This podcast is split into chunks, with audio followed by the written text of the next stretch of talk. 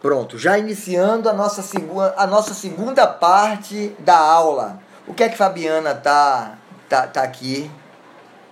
Ela quer um pedaço de bolo. Hã? Não tem bolo não. Sabe o que é que tem aqui? Cachorro quente. Oh, desculpe, não é cachorro quente não. Hoje tem hambúrguer. Hambúrguer que a mulherada aí fez. Como é que chama aquele hambúrguer de casa caseiro? Você, você é, é, é, é, fitness, Fabiana. Você não come hambúrguer. Isso, hambúrguer gourmet. Essa Fabiana deve ser metida. Do, dois semestres comigo e eu, não, e, e eu não pude estar com vocês, né? Vamos lá, vamos lá. Então, a primeira situação é essa, gente, né? Bora. Dizem que acham, mas não sou de boa. Ah, kkk, dizem acho, mas sou de boa. Falam isso de mim também, Fá. A gente sofre do mesmo mal, certo? Tem tanta gente que fala, poxa, professor, eu pensei que o senhor fosse uma pessoa tão inacessível, mas conversando com você não é nada disso, né? Às vezes só descobre depois que fez a, faz a queixa do professor, porque aluno é uma miséria fazer queixa de professor. Já fizeram queixa de mim? Já fizeram queixa de mim, Fabiana, você que é líder? Já fizeram queixa de mim? A você? Hein? Solta aí a bomba logo.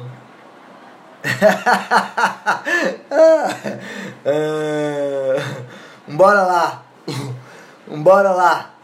É, vocês me amam, gente. Vocês me amam. Bora lá. Gente, é...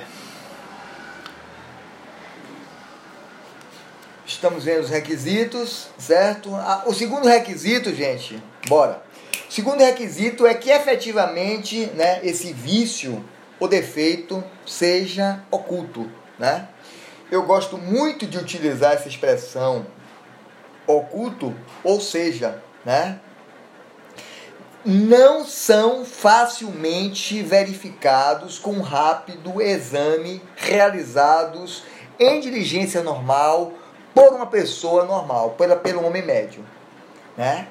Então, eu queria dizer aqui, né, no tamanho no, onde nós estamos nessa aula, que muitos aqui de nós já cometemos vícios redibitórios, vícios redibitórios, é, e com conhecimento, com má fé, ou seja, com as consequências do artigo 443. Então imagine que Janaína compra um veículo zero quilômetro, ela tem grana, ela comprou um veículo zero quilômetro, ela comprou à vista, ela tem seguro, ela tem seguro, certo? E o carro dela com 30 dias, com 30 dias de comprado, ele sofreu uma grande avaria, né? Um enchente na rua uma enchente na rua, é, é, fez com que as águas levassem o carro dela, o carro entrou água em tudo, os estufamentos do carro, entrou água no motor, ela teve que fazer um grande reparo, inclusive a seguradora cobriu os prejuízos dela. Mas agora ela não quer ficar com aquele veículo, né? O veículo está cheio de rangido, né? O veículo cheira mal, né? Ela não quer aquele veículo, né? O veículo começou a falhar, né? O veículo não funciona mais como funcionava antes. E ela aproveita para passar o carro adiante. Então, qual é a obrigação de quem age em boa fé? Quando alguém chega para adquirir o veículo, diz: ó, esse veículo sofreu essa avaria né? Entrou água, o, o carro teve que fa fazer passar por uma por um conserto, um reparo geral, né? Nós tivemos que trocar diversas peças do motor, todos os estofamentos foram trocados. Quem é que aqui teve um carro que capotou? Quem dessa sala de aula colidiu com o carro de forma, né? De forma colisão de frente, né? Ou com capota amassada, que comprometeu grande parte do veículo, reparou o veículo e quando o comprador chegou para adquirir, até com o mecânico, quem foi esse dono do, do veículo que disse, quando o mecânico, que é um expert na avaliação do imóvel, e disse, pode comprar, o carro está perfeito, novo em folha. E quem é o vendedor que abre a boca para falar: olha, eu devo dizer ao senhor que ele está em perfeitas condições de uso, mas ele, na verdade, acabou de capotar. Nós trocamos a capota, inclusive nós pintamos o carro todo e por essa razão eu não quero ficar com o carro. Então, quem compra, gente, compra com vício adbitório. Eu, eu, eu, eu, eu já dei essa aula aqui e que o aluno vira para mim e fala assim: professor, em Feira de Santana, professor, eu comprei um veículo usado, seminovo, na Chevrolet, em uma concessionária da Chevrolet, em Feira de Santana.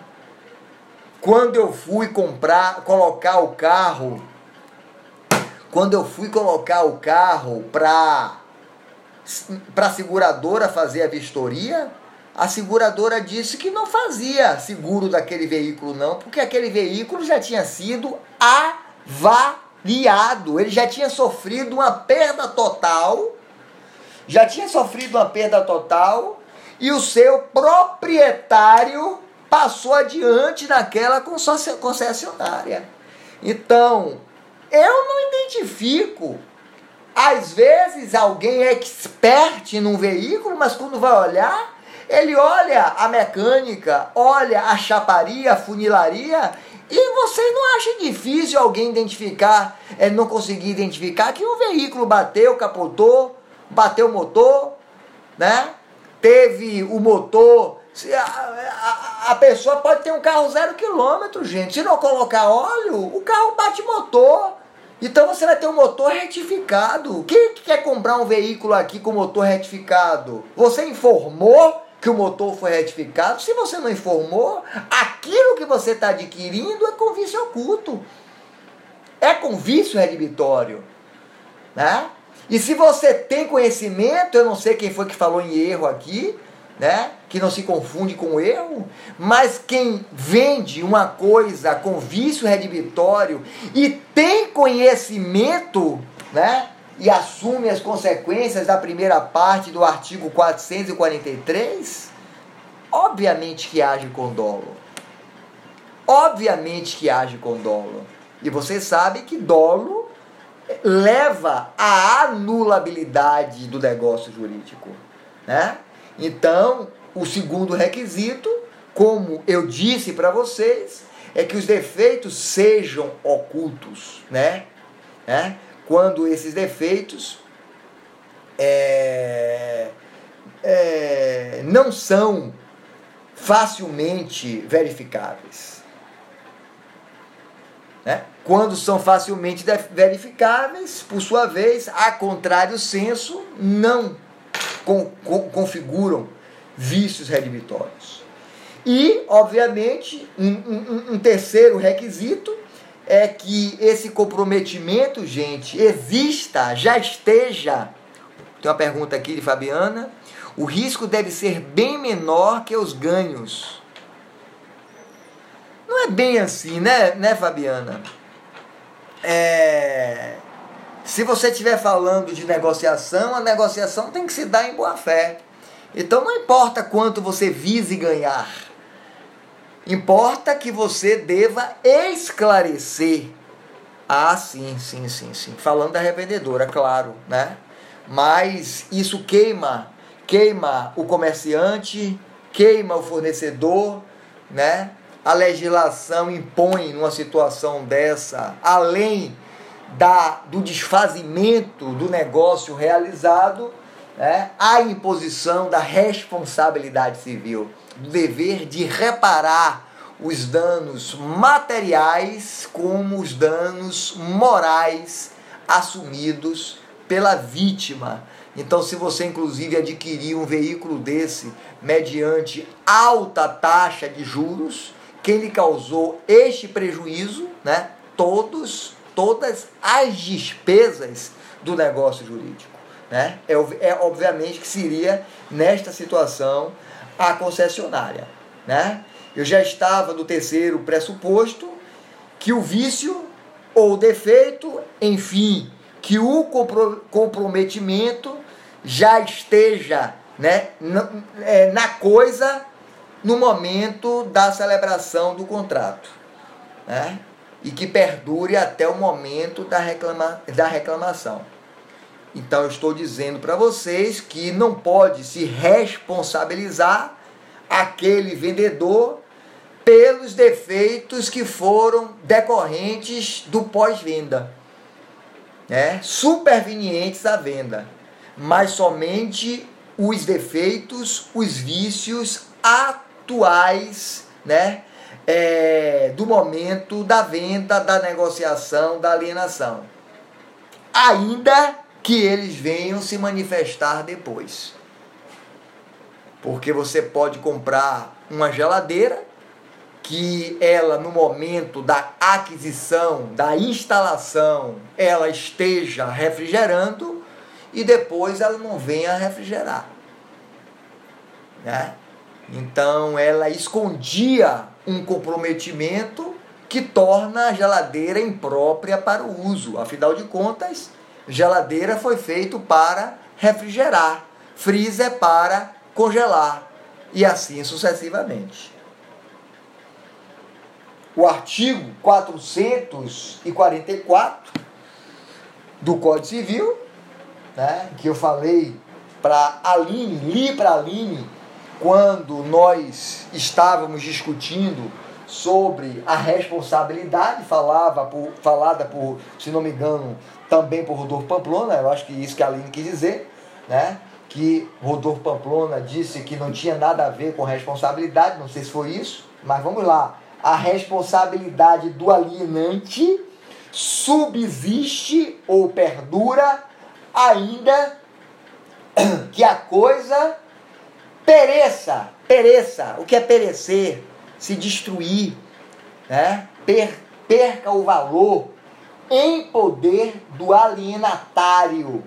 Se perecer por vício oculto, já existente ao tempo da tradição. Enquanto está se discutindo, né, já foi alegada e, obviamente, que tem que ter este tipo de responsabilidade. Então, minha gente, observem aí vocês que, pela quem gosta de copiar, pode copiar o que eu vou acabar de falar aqui para vocês. Se preparem para copiar pela regra do 444 do Código Civil Brasileiro, aqueles que têm dificuldade de compreender né, a linguagem do legislador brasileiro, o artigo 444, né, ele casa aí com 443 e de outra forma está dizendo a responsabilidade do alienante subsiste ainda que a coisa pereça em poder do alienatário, se perecer por vício oculto já existente ao tempo da tradição. Em outras palavras, a ignorância de tais vícios, de tais defeitos, enfim, a ignorância, o desconhecimento do comprometimento por parte do vendedor não retira não diminui a sua responsabilidade. Então, ele tem que restituir o valor recebido, mais todas as despesas do contrato, ou tem que é suportar o desfazimento do negócio, ele tem que devolver, né? Se, a, se, se o comprador aceitar ficar, né? Mas com abatimento, e assim sucessivamente. O quarto né, traço comum caracterizador do vício redibitório, e isso ele tem que garantir, claro, claro, ele tem que garantir, é isso que diz a boa-fé. Você dá a garantia, e é por isso que, baseado, Fabiana, nesta garantia, né? Baseado nesta garantia, nesta responsabilidade, é que a teoria que mais se sustenta é a teoria do inadimplemento contratual, certo? Do inadimplemento é, é, contratual, né? do contrato. Quarto traço, que os vícios ou defeitos sejam desconhecidos pelo adquirente. Se ele é oculto, minha gente, como é que o adquirente de percepção normal, né? Como é que este homem médio ele vai identificar? Afinal de contas, eu até já disse a vocês que não poderia se caracterizar vício redibitório se fosse de fácil compreensão de fácil identificação, né?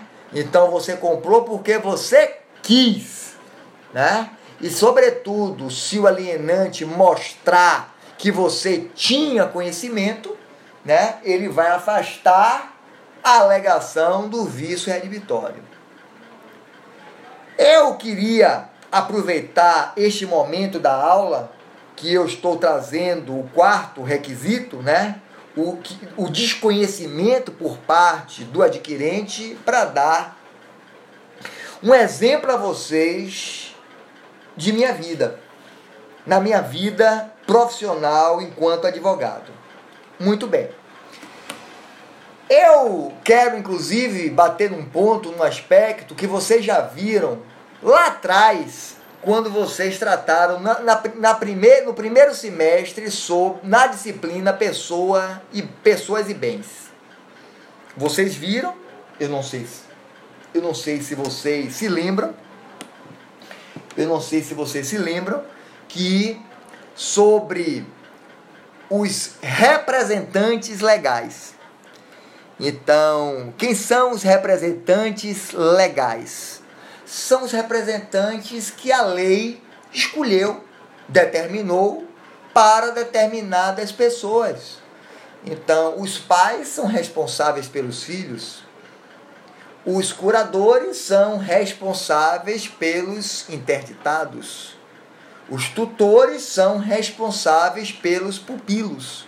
Então, se o pai vai vender o apartamento do filho, eu estou elevando o nível da discussão aqui.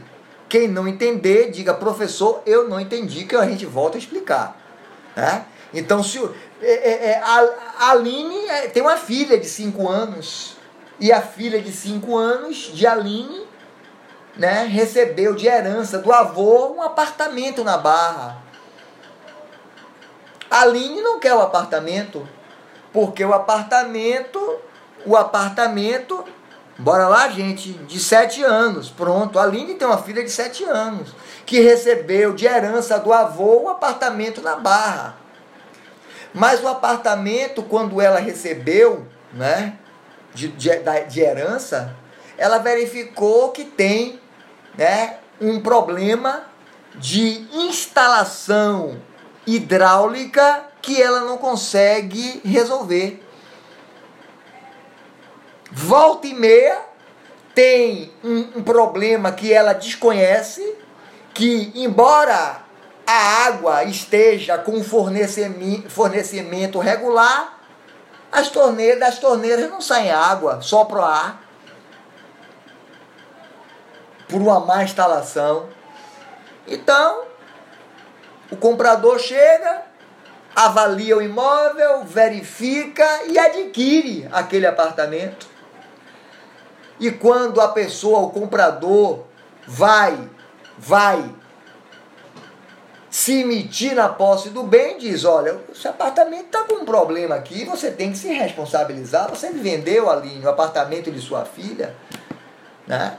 O apartamento não tem um fornecimento de água regular. Em alguns momentos, ele, por, por, por algum problema que eu desconheço, por um vício oculto, ele não tem o fornecimento de água normal a qualquer hora.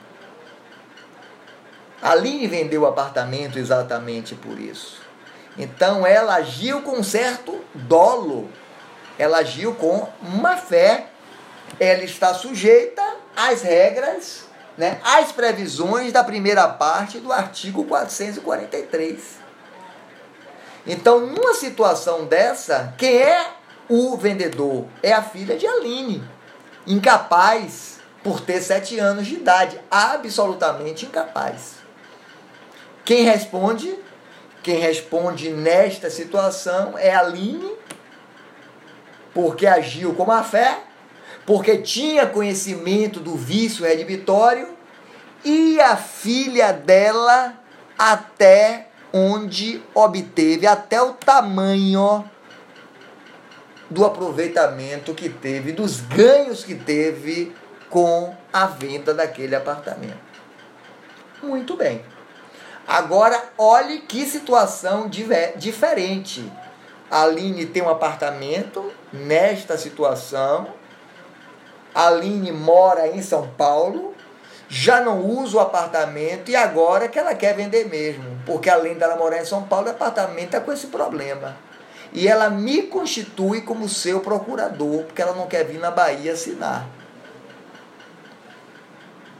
Por que, que ela me constituiu como seu advogado e procurador? Porque ela confia em mim, gente. Ninguém dá procuração para quem não confia. Então, a lei, o Código Civil Brasileiro é muito claro em matéria de responsabilidade civil quando o representante é convencional, ou seja, não é legal, como no primeiro exemplo. Então, se a Aline otorgou uma procuração para mim, é porque ela, me, ela confia em mim. Porque você pode ser compadre de um estelionatário, amar ele de paixão, ajudar ele, mas você não vai dar uma procuração a ele. Então, os prejuízos que eu, na qualidade de procurador de Aline, causar a quem comprar aquele apartamento responde igualmente eu e a Aline. No primeiro exemplo, quem respondia era só a Aline, porque ela é a representante legal. A filha dela não teve escolha dela ser mãe. Foi a lei que discriminou, discriminou, apontou ela como uma representante legal. Na segunda situação, né? Não, se ela confiou em mim, os prejuízos que eu causar a quem quer que seja, atuando em nome dela, assume eu e ela de forma solidária. Perceberam? Então, esta é uma situação bacana para a gente colocar em questão de prova para saber quem é que assume esta, esse tipo de responsabilidade. Portanto, os defeitos devam ser conhecidos pelo adquirente. E aí eu vou trazer uma situação minha. Eu fui contratado por uma senhora de São Paulo, Dona Odaisa. Dona Odaisa é uma idosa, me indicaram para ela, ela nunca morou em Salvador e ela resolveu comprar um imóvel em Lauro de Freitas para do, ela é solteirona, ela não tem filhos e ela tinha um sobrinho que ela tinha um enorme carinho por ele. Esse rapaz arranjou um emprego no polo petroquímico de Salvador e não tinha onde morar em Salvador. Dona Odaisa já pensou em recompensá-lo ele em vida. Comprou uma casa, ele escolheu uma casa no condomínio em Lauro de Freitas. Dona Odaisa... Pronto, eu já contei esse exemplo. Eu fiz questão de colocar naquele contrato que a compradora, embora tivesse sido criada naquele condomínio, ela sabia que naquele imóvel entrava água. Para quê? Para que eu não me responsabilizasse. Se não tivesse escrito no contrato, a primeira enchente que tivesse lá, ela ia propor no mínimo, porque ela não ia querer desfazer, porque ela queria de qualquer jeito o imóvel, porque a mãe dela mora na mesma rua. Então, no mínimo, ela ia querer o abatimento. Ela ia provar a existência de um vício redibitório, né? E ela ia buscar o abatimento. Quem é que ia se responsabilizar? Dona Odais e eu, na qualidade de advogado e procurador. Então, fiz constar em cláusula expressa o conhecimento da compradora de que a casa. Da, o que vocês não fazem. Olha, esse carro capotou. Assine aqui que você sabe. Você está informado disso. Então, minha gente, né? Para que fique configurada a existência do vício redibitório, é que este comprometimento, né, oculto, ele seja desconhecido do adquirente. Né? Tranquilo? Quinto, quinto requisito, que os defeitos sejam graves. E aí eu respondi né, a Reinaldo. Reinaldo me perguntou. O, o, o comprometimento, né? O pequeno comprometimento, o comprometimento leve para o Código Civil Brasileiro, eu quero deixar isso bem claro. Eu posso, não quero, vocês vejam bem, gente. Eu estou explicando, né? O vício redibitório é diante da lei 8078 de 1990, que é o Código de Defesa do Consumidor, né?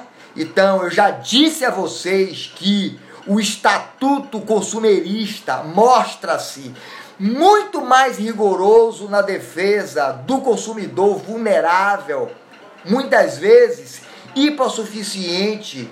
Então, não se limitando àquela lei a permitir reclamação contra os vícios redibitórios, né? De seja é é, é, é, é, permitindo, aliás, a reclamação contra os vícios redibitórios de qualquer tamanho, de qualquer importe, então seja pequeno ou grande, seja leve, né, ou extenso, se há num produto, num serviço, um vício, sobretudo no produto, se há no produto um vício redibitório, obviamente que o consumidor ele pode alegar né, a invalidação do negócio jurídico. Então, mas o Código Civil brasileiro não. Ele, é, ele exige que o vício ou defeito seja grave. O vício ou defeito há de ser grave. Se for de pequena proporção, não vai acarretar, não vai configurar o vício redibitório. Né? Então, mais uma vez respondendo a Reinaldo, apenas os defeitos revestidos de gravidade a ponto de prejudicar o uso da coisa ou diminuir o valor pode ser arguído nas ações redibitórias. Certo? Então não se trata, você não pode arguir vício redibitório porque a coisa, porque surgiu um produto mais bonito do que o produto anterior. Não, você não pode, certo? Então nunca haveria, né? Você, você comprou um televisor e agora saiu uma tecnologia mais nova, mais eficiente. Aí você vai alegar vício redibitório do, do seu televisor? Não, ele não tem, né? ou porque ele é, não tem uma qualidade que o mais novo possua. Então, absolutamente não existe, né? Você não pode caracterizar esse televisor como defeituoso ou viciado. Sabe? Quais são as ações que cabem Quais são as ações que nós podemos interpor na existência de um vício redibitório. Tá tranquilo, gente, até aqui? Olha, eu quero dizer uma coisa para vocês, viu, gente? Me ouça, Fabiana. É, a coordenação, nesse momento, eu só tenho 25 alunos na sala. Luiz está com muita é, cobrança com os professores para que faça é, conferência de presença, aferição de presença no início e no final da aula. Eu acho isso injusto, sobretudo com o professor.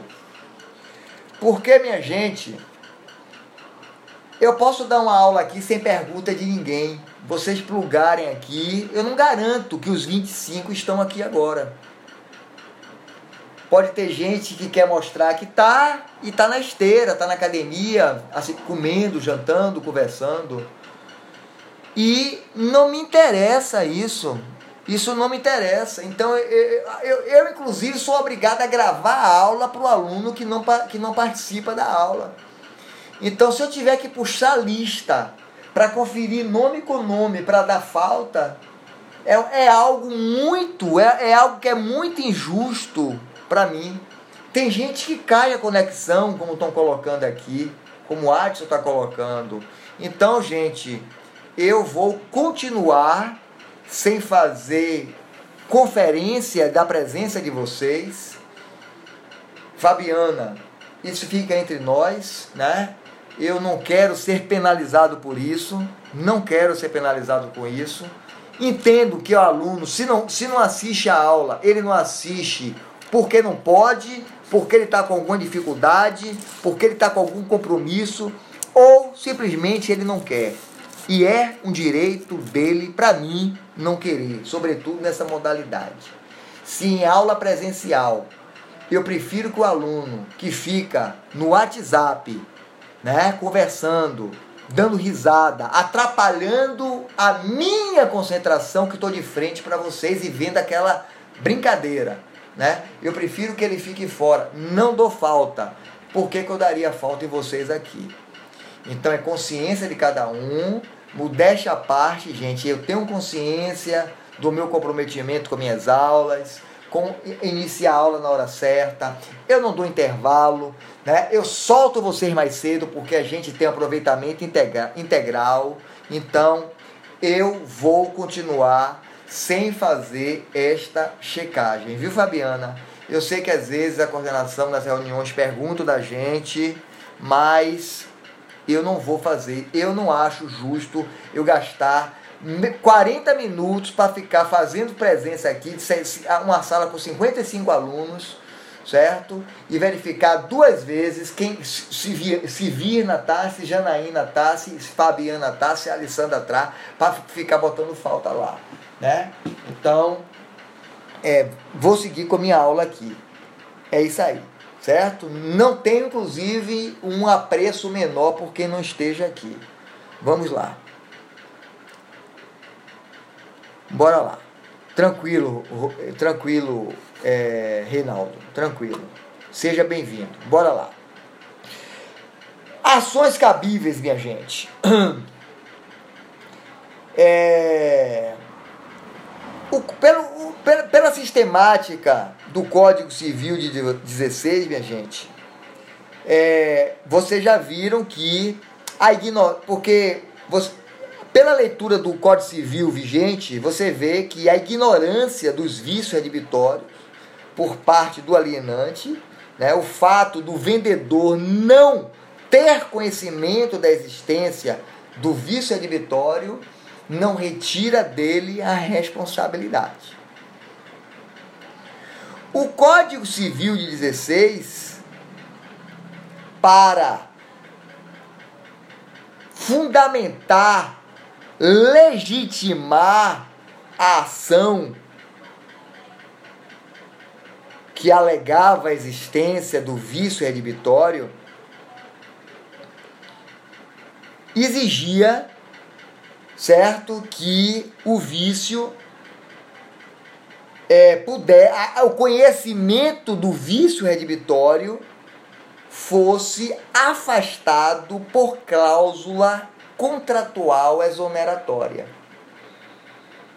Então, o Código Civil de 16, que se tinha fundamento, né, ele se baseava na autonomia das partes contratuais, na liberdade de contratar, admitia que as partes pudessem criar uma cláusula contratual em que o vendedor, o alienante, pudesse afastar a responsabilidade civil desde a pactuação do contrato. Então, se posteriormente o comprador detectasse a existência de um vício redibitório, nada poderia alegar em razão da cláusula que eliminava a possibilidade de responsabilidade civil. Obviamente que com a nova dogmática do Código Civil de 2002, toda ela permeada na boa-fé objetiva, no dever de ética, de probidade, não poderia admitir que as partes contratuais pudessem afastar esta responsabilidade que a própria lei, que o legislador, né, pro, traz na proteção daquele que está adquirindo então, obviamente que, tipo, você comprar produtos promocionais, não.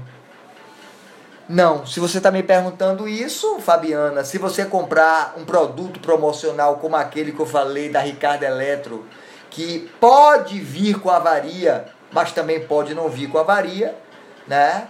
Mas para que não haja responsabilidade, ali ele já trata como produto avariado ele já lhe vende com abatimento do preço como se fosse produto avariado. Então ele ali já está deixando de lhe dar garantia. Porque ele já está vendendo como comprometido. Se você chega em casa verifica que não tem perfeição nenhuma, sorte sua. Mas se tiver um comprometimento, você nada pode reclamar. Porque é produto avariado pela boa fé, ele já foi oferecido como viciado ou defeituoso. Aí você está me perguntando, então já foi pactuado entre as duas partes? Não, já foi pactuado a existência do comprometimento. Não é afastando a responsabilidade. Percebeu? Então, quando as lojas insinuantes lhe vendem um produto que pode estar avariado, batendo na, na, na, na nota fiscal produto não sujeito à devolução, haja visto que avariado. Produto avariado, não suje, não, sem garantia, não sujeito à devolução. Você não tem direito a reclamar absolutamente nada. Não é que ele esteja afastando a sua responsabilidade, não. Por meio de cláusula, né? por meio de cláusula exoneratória, de hipótese alguma. A situação é: eu estou esclarecendo a você que há o vício. E um dos pressupostos do vício é que esse vício seja oculto, que ele seja desconhecido e ele esteja existente no produto desde o momento que foi vendido a você. Entendeu? Percebeu? Então vamos lá. Então, muito bem. O Código Civil 16, baseado né, nesta liberdade, um código patrimonialista, um código em que as partes tinham autonomia para contratar, admitia-se a possibilidade de afastar a arguição de vício redibitório com uma cláusula exoneratória. Isto já não é permitido no Código Civil de 16, de 2002. Certo? Patrícia está fazendo a pergunta. Mas ainda assim o vendedor tem que avisar ao consumidor a presença dessa avaria independente de vir na nota. Não, não. Não, senhora Patrícia. Não, senhora. Quando, quando esses comerciantes eles têm produtos que podem ter algum, algum problema, né, ele já vende como avariado. E aí você pergunta ao vendedor, mas qual é a avaria que tem? Não sei, senhora. Pode ser uma amassadura, pode ser a porta que não está fechando, a porta que está empenada, pode ser o gás que está faltando, pode ser o motor que está batido, é produto avariado. O risco é seu. O vendedor não tem que avisar qual é a avaria necessariamente, mas simplesmente que está avariado. Embora muitas vezes eles, eles informem qual, qual é a avaria.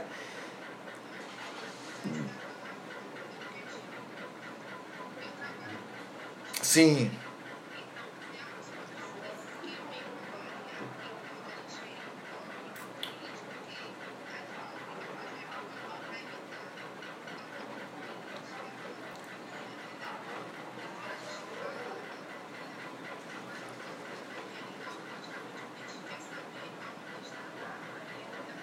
Inclusive, inclusive para ele avaliar qual é o reparo que ele vai fazer. Eu, você não está errado. Isso é uma prática comercial né, que está prevista no Código de Defesa do Consumidor. Né? É, você, quando for estudar no décimo semestre os princípios do Código de Defesa do Consumidor, um dos princípios mais importantes é o princípio da informação. O princípio da informação é um princípio correlato da boa-fé objetiva. Né? Mas você está entendendo o que eu estou falando. Quando você já está informando que está variado, você já não tá, você já está afastando, né? O, desconheci, o desconhecimento. O desconhecimento. Em outras palavras, Patrícia, eu estou dizendo a você o seguinte: você pode saber quando você, você está negociando um produto avariado e você está me dizendo que você negocia produtos avariados. Então, quando você está vendendo produto avariado, embora na maioria das vezes, como você está me afirmando, você indique qual é a avaria para que quem esteja adquirindo possa verificar sobre a extensão da avaria e o lucro que vai oferir, né? Você está dando o máximo de informação que você está, que você pode dar. Mas inclusive eu quero dizer o seguinte: se surgir uma avaria maior do que aquela que você indica, não invalida a sua venda, nem caracteriza a sua má fé. Porque você já está vendendo como avariado. Então, o carro, o veículo de leilão, né? As seguradoras indenizam os segurados, pagam o valor da indenização e ficam com aqueles veículos. Hoje, as seguradoras não reparam os veículos mais elas já vendem os veículos batidos. E ela coloca o preço da tabela FIP e o valor, o valor do veículo avariado, anunciado como avariado. Você vai verificar o, o que é que o veículo tem. E você chega lá, tá com a, com a frente toda batida. Você não liga o carro. É possível que com aquela violência, com, aquela, com aquele choque, possa ter batido o motor, possa ter comprometido o sistema elétrico. Né? Ou seja, a avaria pode ser. A extensão da avaria você desconhece, mas você conhece a avaria. Isso não é vício inibitório. Você já está afastando o vício inibitório. Inclusive, aquele carro não, uma vez adquirido, não pode mais ser colocado no seguro. Nenhuma seguradora, né? assegura um veículo que já sofreu perda total, que já foi indenizado. Percebeu, Patrícia? Se você quiser trazer mais alguma coisa, pode trazer. Alguma informação, alguma pergunta, alguma dúvida.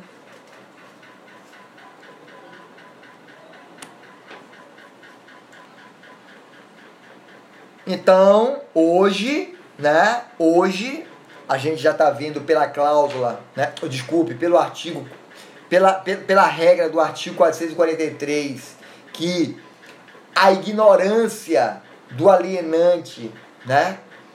Não exime a sua responsabilidade, né? Mas se você provar a má fé dele, ou seja, o conhecimento, a responsabilidade aumenta. Né? Ele tem que assumir com perdas e danos. Não sendo mais possível, nos contratos atuais, à luz do novo Código Civil Brasileiro, a possibilidade de arguição, de, desculpe, de aceitação, né, de inclusão de cláusulas que excluem os vícios, a existência de vício redibitório. Né? O nome da ação, gente, que existe, né? Tem gente que chama ação redibitória, mas elas são conhecidas como ações edilícias, né? Ações edilícias. é uma, é, é, é, uma, é uma alusão que ele se faz ao direito romano, certo? Aos edis.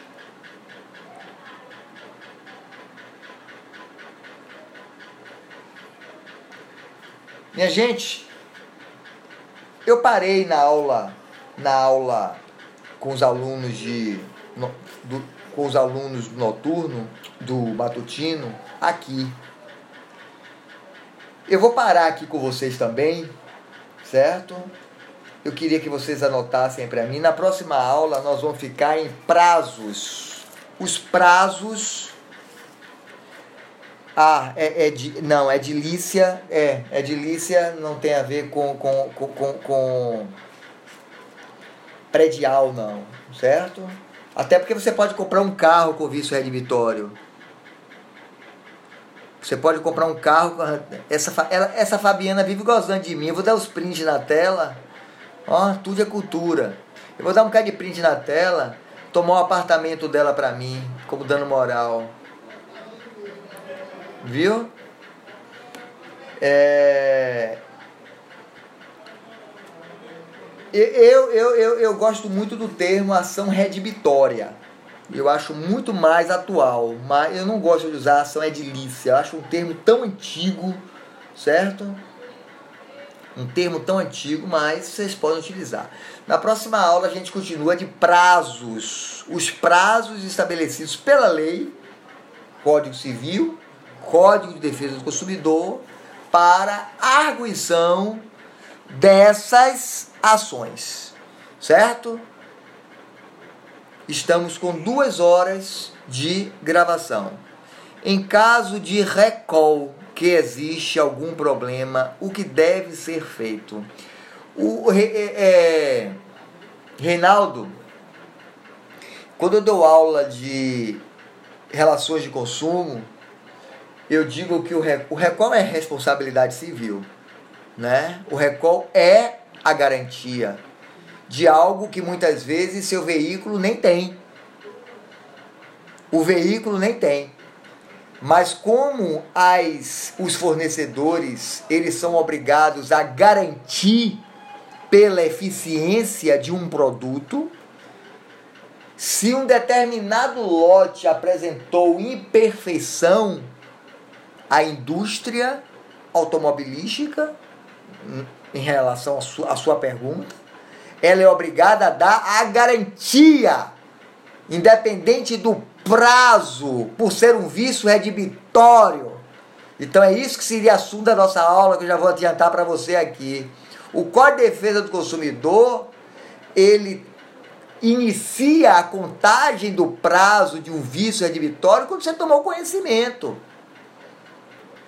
Então, quando a indústria chama para o recall a custo zero, ela está apontando a você a existência do vício, que pode não acontecer, que pode não ter.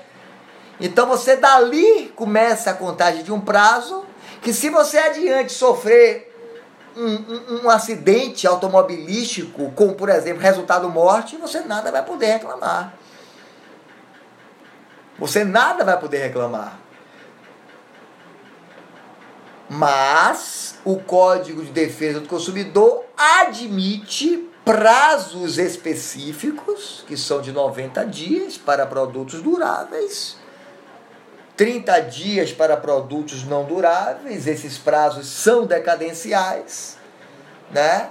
Se for redibitório, se for oculto, se for difícil conhecimento, essa não está fora de garantia, porque você só pode contar quando o vício ocorrer, for detectável, como no exemplo, do recall, que a própria indústria está anunciando a existência do vício, do comprometimento, e chamando você para a realização da troca, da substituição, da reparação, do conserto, independentemente de prazo, independente de como o veículo é utilizado, em razão da indústria, do fornecedor admitir a sua própria falha no fornecimento.